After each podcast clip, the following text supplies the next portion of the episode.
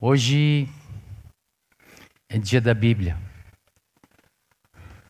mas é, é, dia de lembrar que temos que ler todos os dias. Amém? Então, não é só para ler hoje, é uma leitura diária.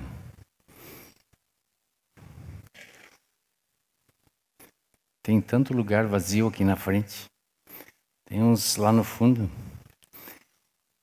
Se vocês me amam, me deixe, me deixe um pouco menos nervoso assim com esse vazio.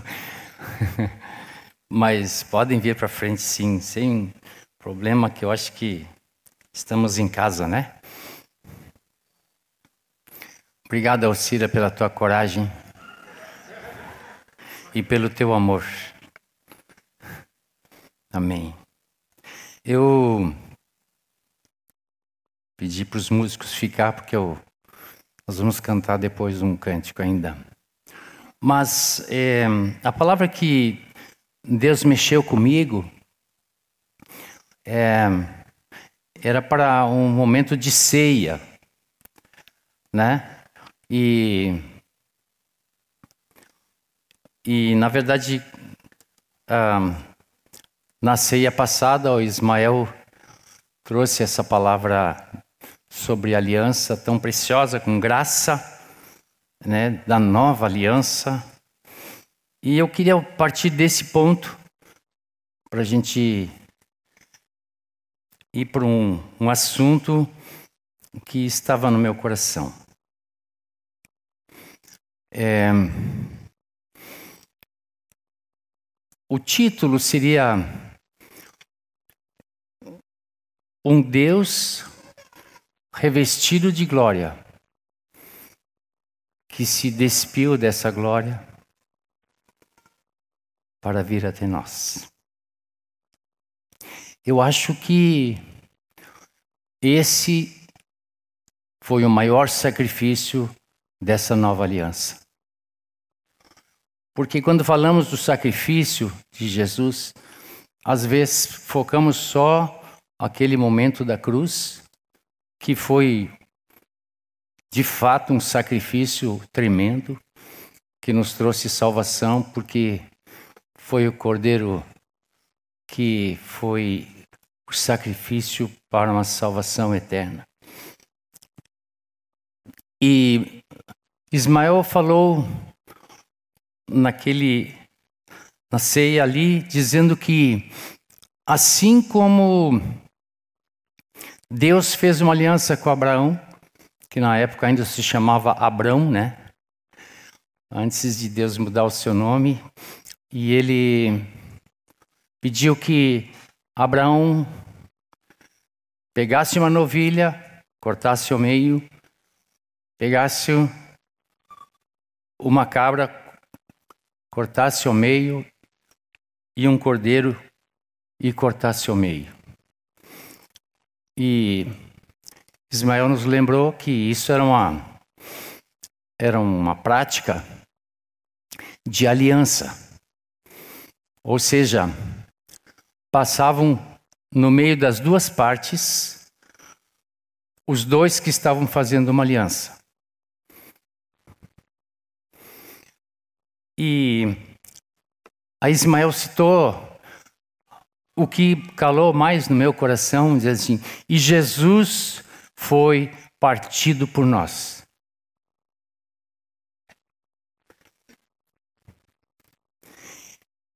Não é assim na ceia, isto é o meu corpo partido por vocês.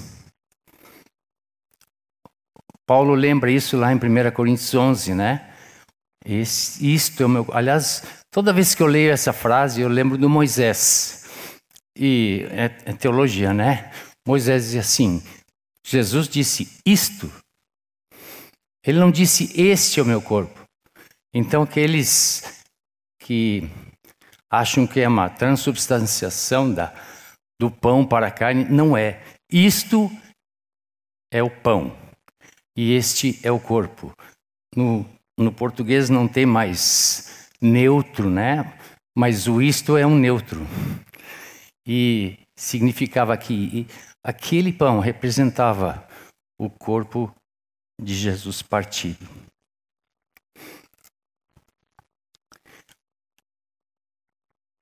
E aí me chamou a atenção, relendo o texto de Gênesis 15, da aliança que Deus fez com Abraão, me chamou a atenção que Abraão não passou no meio das duas partes, das duas partes dos animais. Aí, claro, fiquei pensando, por quê? Porque uma aliança só é garantida quando ela vem de Deus. E a tocha, no anoitecer, passou por entre as duas partes. Abraão ficou esperando todo aquele dia para que finalmente Deus passasse pelas duas partes e fizesse uma aliança com Abraão, ele sendo a garantia. Porque se alguém quebrasse a aliança, essa pessoa podia ser partida ao meio. Ela morreria. A tal era a seriedade da aliança. E eu fiquei pensando, bom, casamento é uma aliança, né? Mas diz que quando essa dobra tem três cordões, onde Deus está no meio, Ele é a garantia. O cordão de três dobras não se rompe, porque existe uma garantia.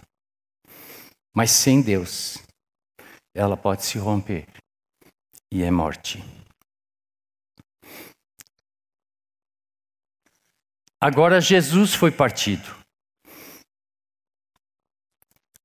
Essa foi a forma que Deus achou para fazer uma nova aliança conosco, garantindo a aliança, porque Jesus foi partido por nós. Cantamos hoje, né?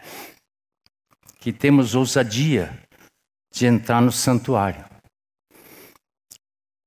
pelo novo e vivo caminho. O, o, o cântico não diz, mas Hebreus diz, né? Pelo seu corpo. Está ali. O novo e vivo caminho é pelo seu corpo. Está lá em Hebreus 10, 19 e 20. Mas depois dessa conexão com a ceia, dessa introdução, é, eu queria trazer uma palavra a mais. Deus sempre quis a comunhão com o homem. E bem lembrou o Ismael que começou com Adão. E Adão se afastou de Deus. Continuou depois na tentativa de Noé. E assim foi Abraão, Isaac e Jacó. Depois com Davi. Até chegar a nós com a possibilidade de colocar o Espírito Santo em nós, para que essa comunhão fosse possível. Olha só, toda uma história de, da humanidade até Deus concluir aquele que era realmente o, o propósito dele. Eu queria que cada um de nós refletíssemos que Deus quer a comunhão comigo. Deus quer a comunhão contigo. Todos os dias. Você não você não está desqualificado para Deus. Deus está atrás de ti para ter comunhão contigo. Desde o começo. Deus sempre foi atrás do homem. Por uma, um, um simples fator. Porque nós não conseguimos chegar a Deus. Foi preciso que Ele chegasse a nós. Quando quando Adão pecou, ele rompeu essa possibilidade. Eu creio ninguém viveu para ver como é que foi Adão no jardim sem pecado, né? Mas um, diz a Bíblia que eles estavam nus e eles não se envergonhavam. Isso para mim representa é uma comunhão da presença de Deus tão forte que essa presença, essa glória cobria o homem. Né? Eles estavam revestidos da glória, porque eram criação e Deus estava presente. Depois nos voltamos a esse ponto. Mas, desde a criação, Deus colocou no coração do homem a eternidade, né? Está ali em Eclesiastes, escrito que tudo Deus fez formoso e também pôs a eternidade no coração do homem, mesmo que esse não possa descobrir as obras que Deus fez antes da criação e até o fim. Nós vamos ter coisas que não o homem não consegue alcançar. Está lá em Eclesiastes 3:11. Um, a gente ouve histórias assim de quem procura Deus, de quem quer andar com Deus, ele entrar numa igreja, né? Não sei essa associação em alguma forma, Deus deve estar em alguma igreja. Tem alguns que entram numa catedral, né? Achando que vão encontrar Deus numa catedral.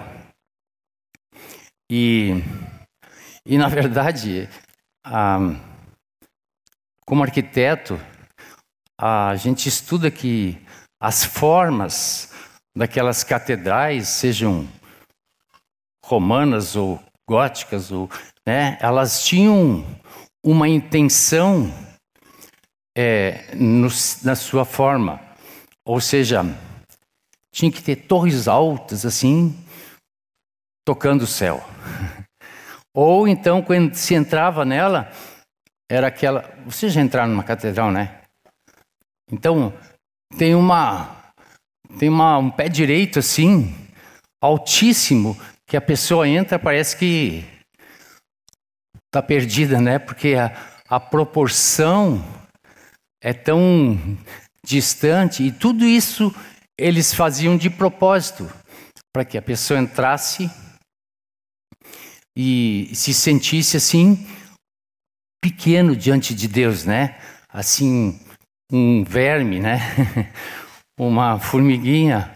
E aí quanto mais antigas aquelas catedrais, ah, elas eram todas rebuscadas é, com ornamentos, é, cobertas de ouro, é, vitrais coloridos, luzes assim, tudo para dar uma impressão de que você está entrando na presença de Deus por causa daquela grandiosidade, daquela majestade, daquela perfeição do céu, né? Mas quantas vezes as pessoas entram lá e não encontram Deus? Porque não é o lugar onde se encontra, né? Espero que todos que entram aqui encontrem Deus. Se você entrou desavisadamente aqui hoje, não é o lugar. Você já viu que não tem vitrais, né? Mas o Senhor está na comunhão do seu povo. O Senhor precisa te cativar pelo amor que Ele colocou no seu povo.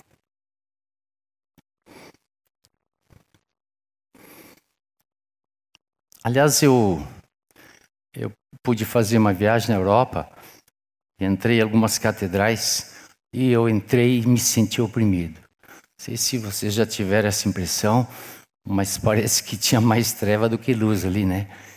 E de fato, às vezes é bem isso mesmo. Mas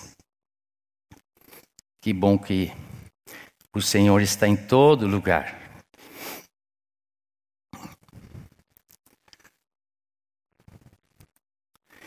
Bom, mas esquecendo as catedrais um pouco, vamos para a Bíblia, né?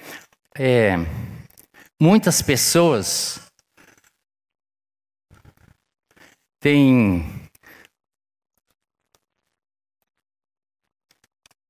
falado na palavra sobre o que viram, sobre o que sentiram é, ao olhar a majestade de Deus. Hoje cantamos também, né?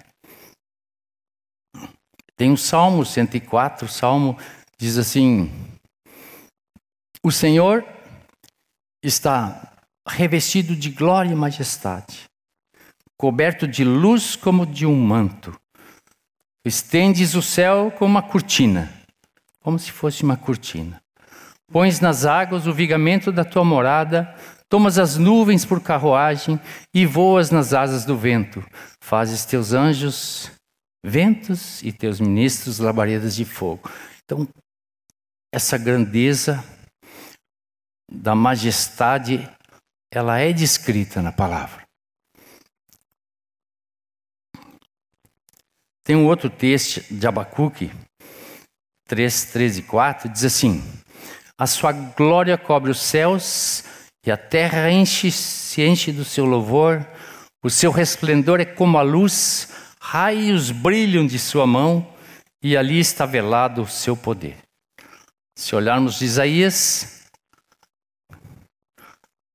que viu o Senhor, ele diz assim: Eu vi o Senhor assentado sobre um alto e sublime trono, e as abas de suas vestes enchiam o templo. Serafins estavam por cima dele, Cada um, tinha, cada um dos serafins tinha seis asas, com duas cobriam o rosto, duas cobriam os pés, com duas voavam e clamavam uns para os outros, dizendo: Santo, Santo, Santo é o Senhor dos exércitos. Toda a terra está cheia de sua glória. E as bases do limiar se moveram, a voz do que clamava e a casa se encheu de fumaça. Então, essa visão da majestade de Deus foi descrita de muitas formas. Lá no fim de Isaías, diz assim: Assim diz o Senhor. Agora é o Senhor falando. O céu é o meu trono e a terra é o estrado dos meus pés. Então, essa majestade de Deus fez com que toda a terra fosse apenas o descanso dos pés de Deus. E os céus manifestam essa glória de Deus. E aí ele faz uma pergunta: que casa então vocês poderiam construir para mim? Ou que lugar para o meu descanso? É, gosto da expressão do, de Salomão na inauguração do, do templo, no grandioso templo, né?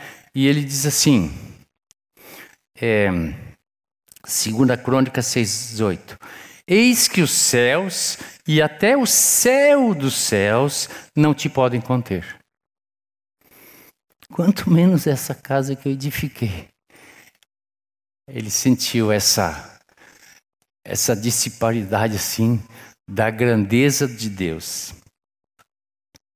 Bom, se nós viermos a Deus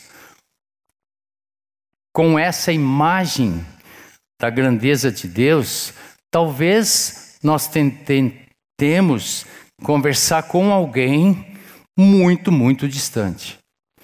E talvez a gente se sinta. E eu estou falando isso porque quando eu era adolescente, ah, eu tentava imaginar Deus, e eu sei que Deus não é assim como nós o imaginamos. Qualquer um de vocês que imaginar Deus, ele não é assim. Só para avisar vocês. É, é fruto da imaginação de vocês. Né? Ele não é assim. É, mas eu tentava ver Deus nessa grandiosidade, né? E às vezes é, basta olhar numa noite escura assim, um céu estrelado, e parece que Deus fica muito longe. Porque aquelas estrelas são só a cortina de Deus, né? Aquela, aquilo que ele enrola, desenrola. E Deus fez todo aquele universo que a gente não consegue nem ver o confim, né? Mas isso é só imaginação.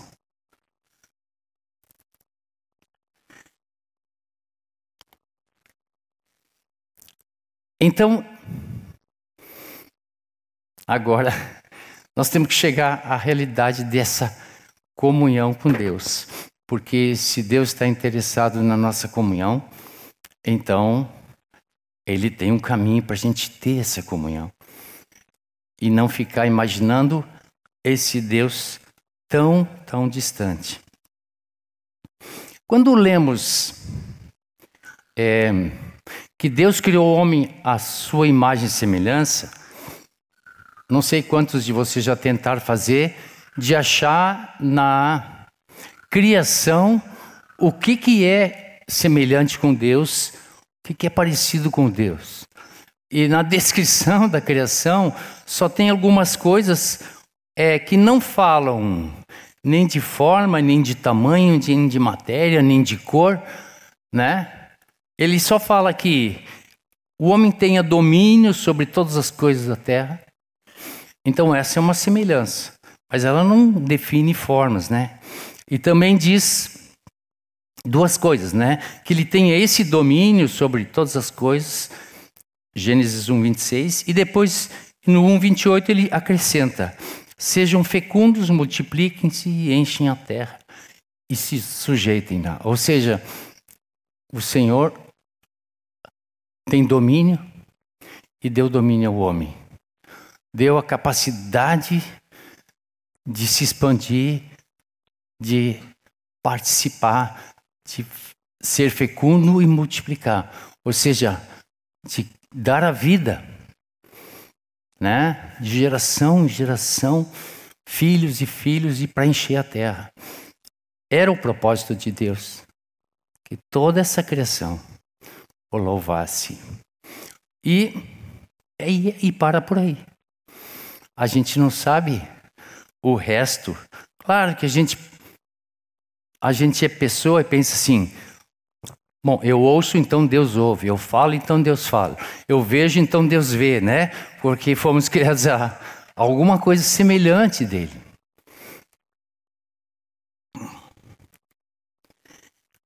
Até para Abraão, já que falávamos de Abraão, Deus veio em forma de homem. Eu não sei como Abraão reconheceu que aquilo era o Senhor, tanto que se prostrou diante dele e reconheceu que era o Senhor.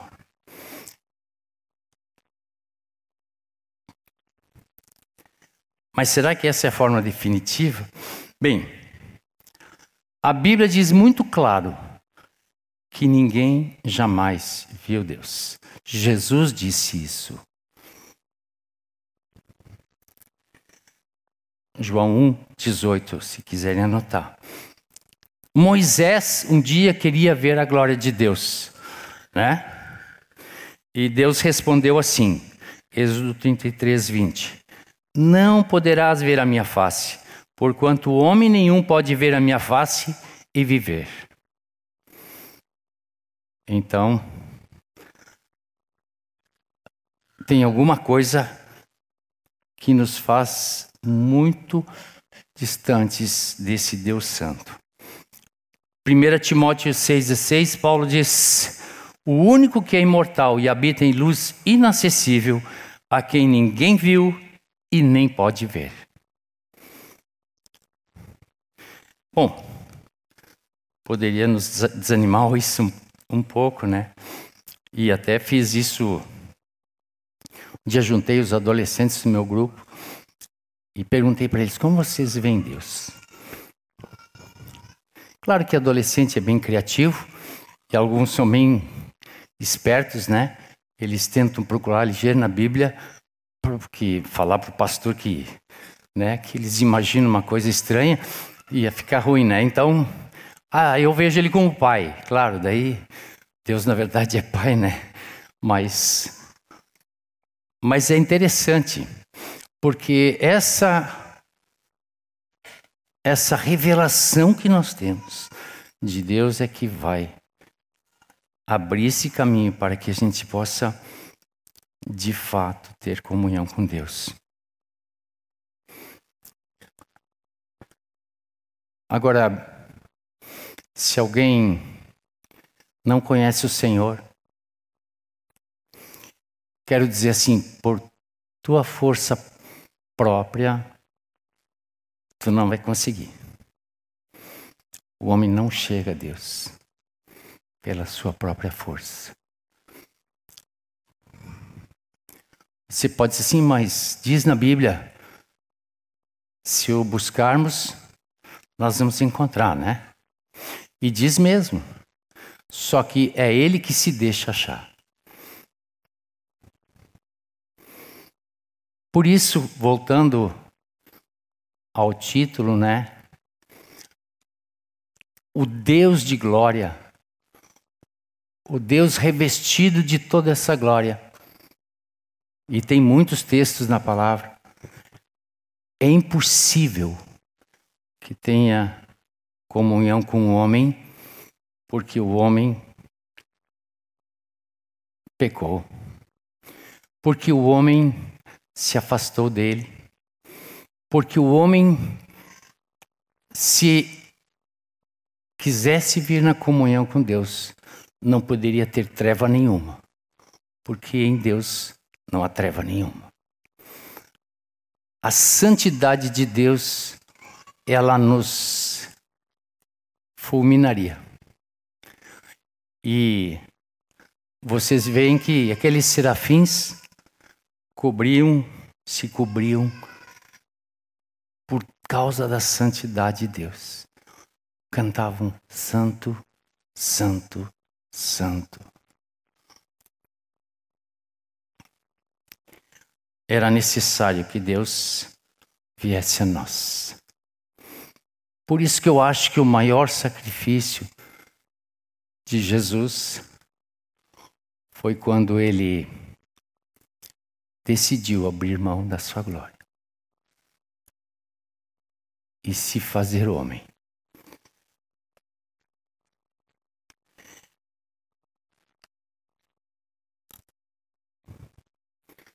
Gosto de uma tradução de Romanos 13, 23, que diz assim: Todos pecaram. E destituídos são da glória de Deus. Né? Perderam essa presença de Deus.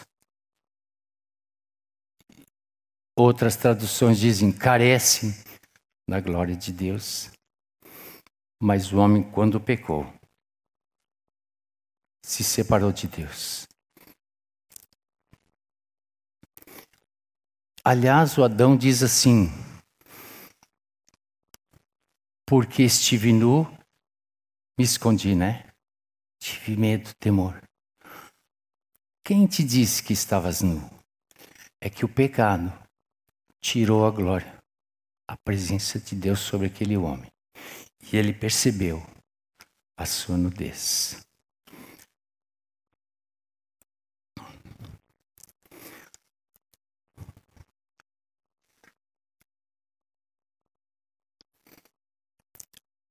O texto que todos nós conhecemos, maravilhoso texto que faz parte da nossa catequese, que é Filipenses 2. Ali Deus começa a vir. Ele se esvaziou, ou seja, ele se despiu da sua glória, assumindo a forma de servo saiu do trono para ser servo, tornando-se semelhante aos seres humanos, ou seja, se fez carne e osso, que nem nós. Ele se humilhou, tornando-se obediente até a morte e morte de cruz.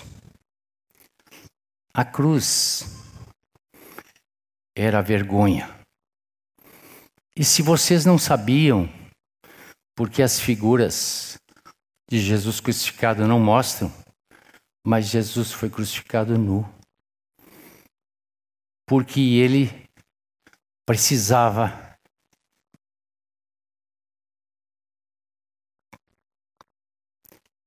se identificar conosco.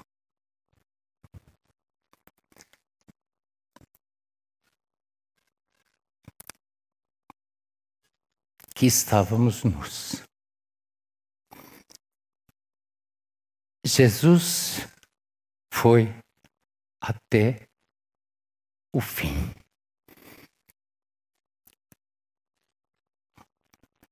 O mesmo estado de nudez que, Abraão, que Adão descobriu que tinha sem essa glória.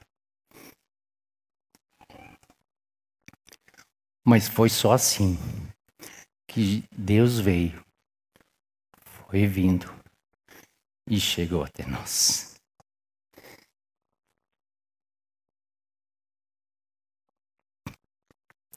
Eu não sei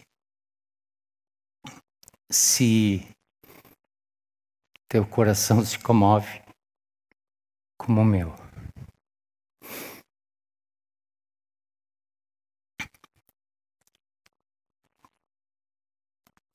Deus fazendo uma aliança comigo.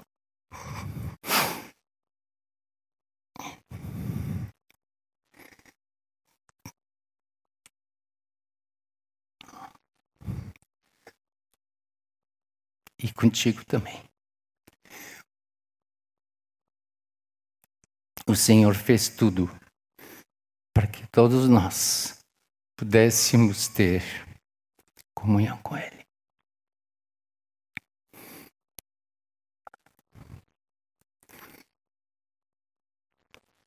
E a comunhão é com o seu com o pai, com o filho, né? Diz 1 João. E se confessarmos o nosso pecado, ele é fiel e justo, tira esse pecado para que nós possamos andar na luz, na luz onde ele está, para termos comunhão com ele.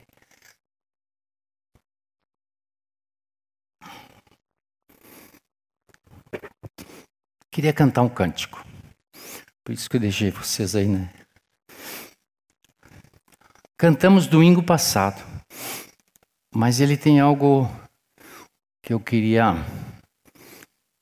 retomar.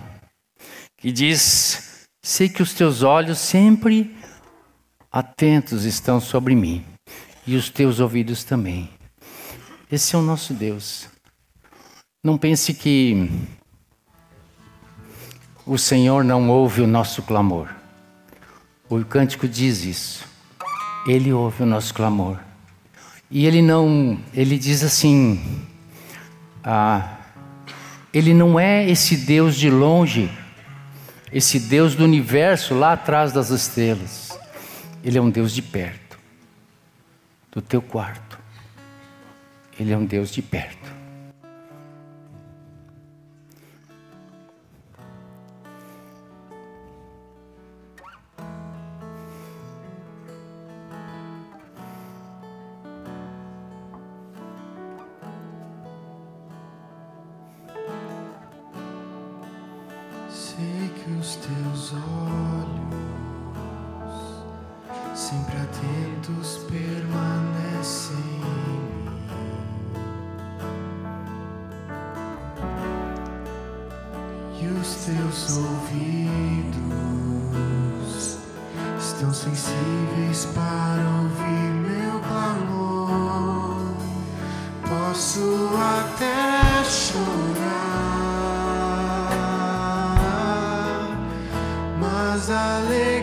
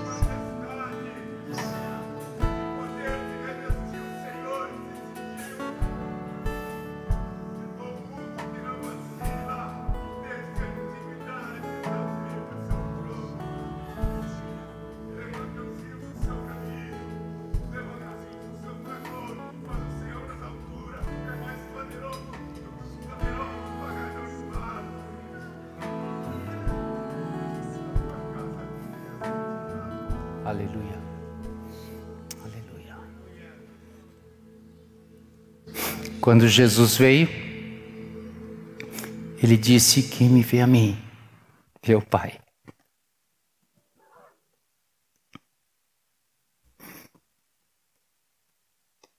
Ele fez o possível para chegarmos a Deus, o que era impossível para nós e ninguém vem ao Pai, senão por mim. É o que Jesus disse.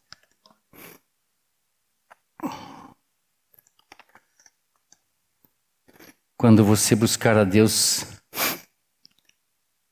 diga: Pai Nosso, meu Pai, vá ao seu colo, em seus braços, como cantamos hoje. Os braços do meu Pai foi a os braços abertos de Jesus que nós foi, nos foi permitido chegar ao Pai. Ele está perto de ti, porque ele veio.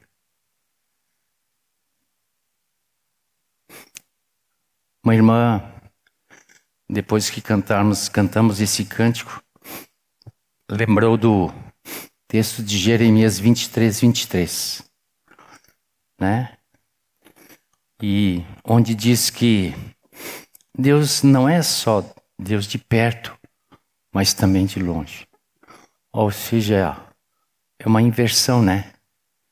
Esse cântico diz que Deus não é um Deus de longe, mas de perto. Querendo dizer que não adianta buscar Ele onde não o alcançamos. Mas ele se ele veio. Então nós podemos ter comunhão com ele. Mas esse texto eu gostaria de esclarecer uma vez por todas. Tá bem? Para que vocês não pensem que a gente está falando contra a palavra. Mas esse texto é um texto de Jeremias, né? Que a situação de Jeremias, ela se refere a uma bem outra situação. E Deus diz assim: sou eu Deus apenas de perto e também Deus, não Deus de longe. Mas sabe o que estava acontecendo? Naquele tempo havia falsos profetas que estavam dispersando o povo de Deus.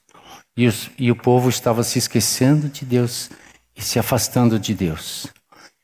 E aí vem a repreensão de Jeremias, dizendo: se vocês acham que vão para longe para ficar livres de mim, eu sou um Deus de longe. Lá onde você quiser fugir, se esconder, lá Deus está. Se alguém aqui está pensando em dar um tempo para Deus, fugir de Deus, se escapar de Deus, se esconder de Deus, eu quero dizer: olha para o teu lado, porque o Senhor está do teu lado. Ele busca os afastados. E é isso que o texto quer dizer. Porque o texto continua assim, ó. Pode alguém se ocultar em esconderijos de modo que eu não o veja?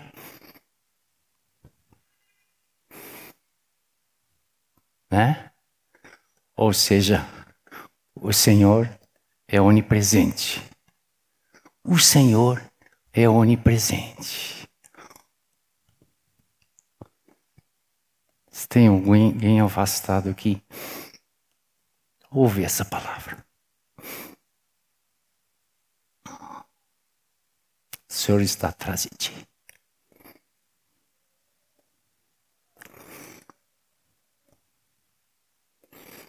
O Salmo 139, ele descreve tão bem isso, né? Acho que todos vocês vão lembrar. Versículo 7 em diante, diz assim: Para onde me ausentarei do teu espírito? Para onde fugirei da tua face? Se subo aos céus, lá estás. Se faço a minha cama no mais profundo abismo, lá estás também. Se tomo as asas da alvorada e me detenho nos confins dos mares, ainda ali a tua mão me guiará, e a tua destra, tua mão direita, me susterá.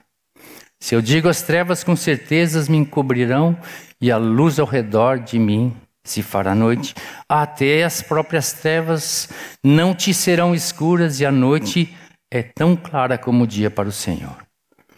Para ti, trevas e luz são a mesma coisa. Você já deve ter ouvido testemunhos, né? De pessoas que foram é, adorar alguma entidade das trevas e Deus se manifestou. Tem histórias assim maravilhosas, né? Eu lembro de uma que estava para tomar um banho de sangue e Deus falou. Então, Deus está nas trevas. Não porque Ele é treva, não porque Ele se manif consegue manifestar lá, porque eles nem querem essa manifestação, mas Deus está atrás de cada um, está falando no coração de cada um. Volte ao Senhor. Volte ao Senhor.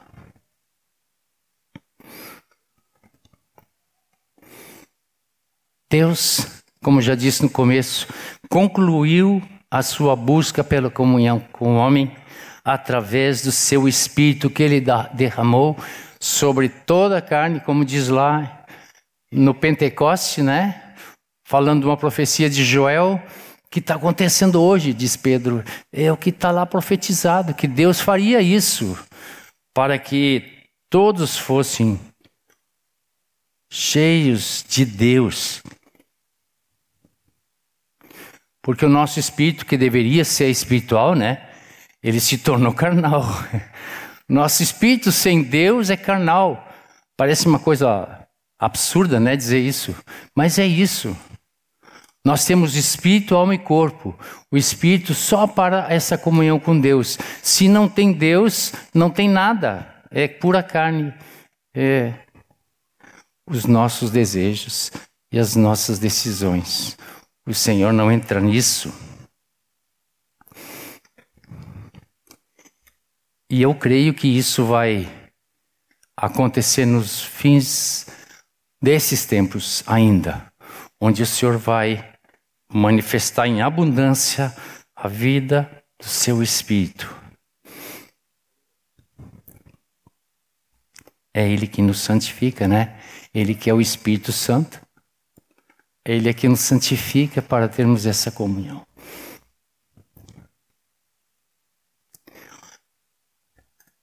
O Espírito Santo é onipresente. Às vezes a gente pensa assim, não, ele habita em mim e ficou em mim, né? Só que ele é o Paráclito tá, que está do meu lado, né? O Paráclito é aquele que anda lado a lado, né? Diz, ele é o Consolador, ele às vezes está sobre nós, nos dirigindo para aquilo que Ele quer. Mas Ele habita o nosso espírito. E nós temos vida espiritual. Essa comunhão que podemos ter todos os dias está em nós. Andar com Deus, andar no Espírito. E para isso, todos os dias, precisamos estar cheios de Espírito. Todos os dias. Paulo nos adverte, não basta, não basta viver no Espírito, precisamos andar nele. E esse é meu último desafio. para essa manhã. Viva no Espírito. Se encha do Espírito. Se Paulo diz que é necessário fazer isso, é porque a gente às vezes vai se esvaziando. Mas o Espírito está aí para ocupar todo o lugar do nosso espírito, para que nada seja carnal. Ele nos quer homens e mulheres espirituais, cheios de espírito. Amém? Pai querido,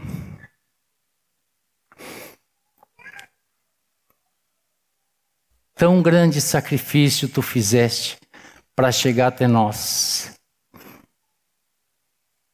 Como podemos rejeitar isso?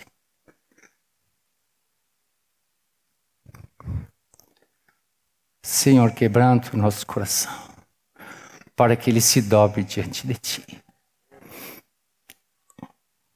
E possamos ver esse Deus de promessas, essa aliança que temos contigo, para viver a vida abundante que Jesus veio trazer. Quero abençoar cada um, Senhor, com quem Tu falaste para que essa palavra não se perca. Em nome de Jesus. Amém. Aleluia. Sejam cheios de Espírito. Amém. Glória a Deus. Um bom domingo.